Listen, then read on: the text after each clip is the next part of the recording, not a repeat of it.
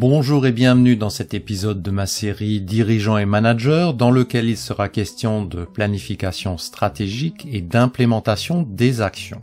Je suis Christian Oman, cadre opérationnel de l'industrie, passé au conseil, auteur, blogueur et youtubeur.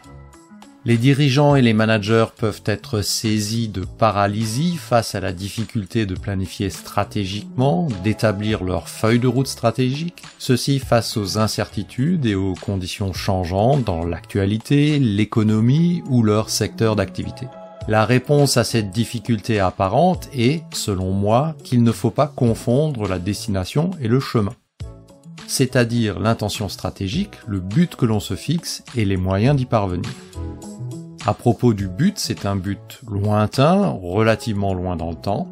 C'est un objectif de haut vol très important qui fait suite soit à une analyse stratégique ou qui relève de l'ambition du dirigeant. Ce but, cet objectif ou cette ambition demeure malgré toutes les difficultés, les circonstances et les éléments conjoncturels. On peut donc tout à fait analyser et lister l'ensemble des conditions nécessaires à l'atteinte de ce but dans un premier temps, puis dans un second temps vérifier comment remplir ces conditions nécessaires. Autrement dit, on s'intéresse d'abord à la destination et ensuite on détermine le chemin le plus approprié pour l'atteindre. En effet, en fonction des circonstances, de la conjoncture ou des opportunités, il peut y avoir différentes options pour remplir ces conditions nécessaires, qui, je le rappelle, sont des objectifs d'étape.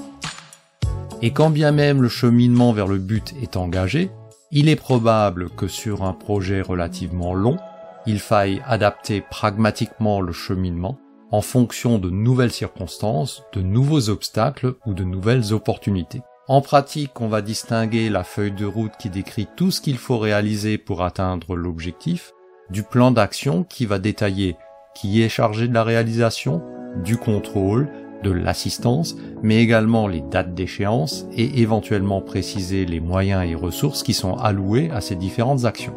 Autant la feuille de route, si elle est correctement construite, c'est-à-dire que l'analyse des prérequis est robuste, la feuille de route reste valide et insensible aux différentes péripéties et aux circonstances changeantes, autant la mise en œuvre basée sur le plan d'action va subir de nécessaires ajustements chemin faisant en prenant en compte de nouveaux éléments, de nouvelles difficultés, des limitations ou au contraire des éléments facilitants.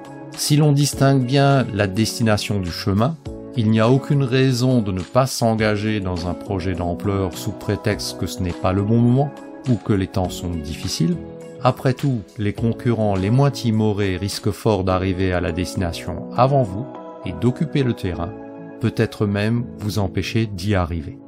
Si vous souhaitez en savoir plus sur l'analyse rationnelle qui permet de construire la feuille de route stratégique, je vous invite à visionner les épisodes relatifs à l'outil Goaltree ou à me contacter pour que je puisse vous en dire plus.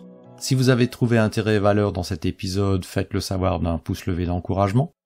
Aidez-moi à faire connaître cette chaîne en partageant mes vidéos Abonnez-vous et activez la petite cloche de notification pour ne rater aucune de mes publications et je vous dis rituellement à bientôt sur l'un de mes médias.